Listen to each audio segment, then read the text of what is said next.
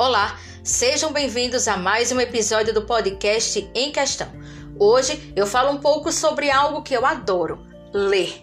A leitura é extremamente importante na vida do ser humano. Ler estimula a imaginação, a criatividade, exercita a memória, melhora a escrita e aumenta o vocabulário. Portanto, também é extremamente importante lermos, mesmo sendo já adultos.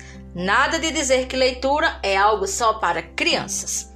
Segundo Paulo Freire, ler vai além de decodificar signos linguísticos. É preciso buscar a compreensão do lido para compreender o contexto vivido e, assim, libertar-se das ideologias que impedem de buscar condições éticas para construir uma sociedade solidária. E a leitura tem três níveis: sensorial, emocional e racional. Bom, Gente grande tem mil desculpas para deixar a leitura de lado. Mas a leitura nessa faixa etária nos traz alegria e benefícios pessoais.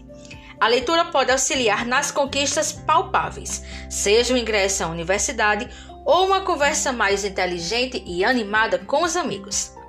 Os livros são uma porta para algo novo. Sempre tem novidade a cada página. A leitura para as crianças é importante e para os adultos também.